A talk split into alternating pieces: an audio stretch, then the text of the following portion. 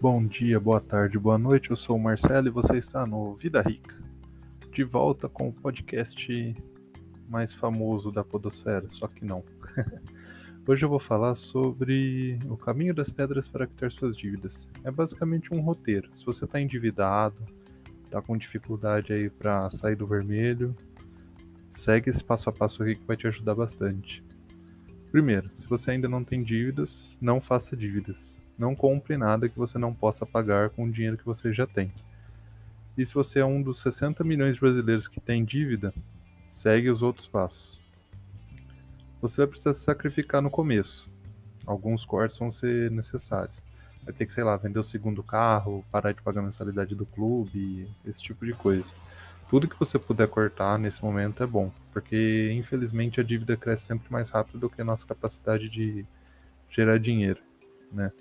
Então, tudo que você puder vender nesse momento, que seja um supérfluo, se desfaça. Vai te ajudar a pagar as dívidas. Como eu te falei, segundo carro, mensalidade de clube, aparelhos eletrônicos que você não usa muito, é, academia, enfim, coisas que você pode substituir por outras mais em conta, né? Por exemplo, você vai na academia para fazer aeróbico, vai correr no parque. É só um exemplo, tá aí para situações extremas. Lógico que academia, por exemplo, importa na saúde, então não é uma primeira coisa que você vai cortar. Comece pelos supérfluos, por aquelas coisas que você pode se virar bem sem, tá? Procure os credores e renegocie todas as suas dívidas. Geralmente, principalmente se são dívidas mais antigas, o credor também tem interesse em receber, então pode sair uma negociação vantajosa, tá? Uh, quanto mais longas forem suas dívidas, maior vai ser o total pago de juros. Então tenta sempre negociar uma parcela que caiba no seu orçamento, lógico, mas pelo menor prazo possível. Aquela fórmula dos juros compostos, né? Os juros são exponenciais. Então quanto mais tempo você fica pagando, mais juros você paga e mais dinheiro no total você gasta. Então quanto menor o prazo que você conseguir parcelar a sua dívida, melhor. Vai ajudar você a gastar menos. Hum, esquece esse negócio de investir. Se você está devendo, o maior investimento que você pode fazer é pagar as dívidas e parar de pagar juros para banco, para cartão de crédito, para, enfim, qualquer tipo de credor. Difícil, você raramente, para não dizer impossível, vai achar um, um investimento que renda mais juros do que os juros da dívida.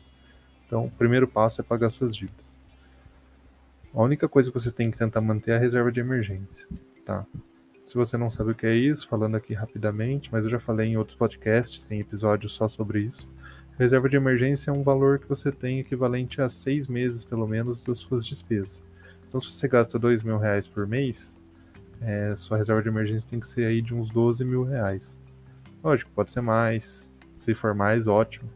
Mas o ideal é que seja de pelo menos isso. E então tenta manter só ela. O resto você usa para pagar as dívidas.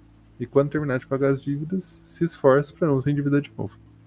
Vocês viram seis passos rapidinho, direto, rápido, objetivo. Se você quer ler um pouco mais sobre educação financeira, entra aí no meu site vidarica.me. Obrigado. Boa noite.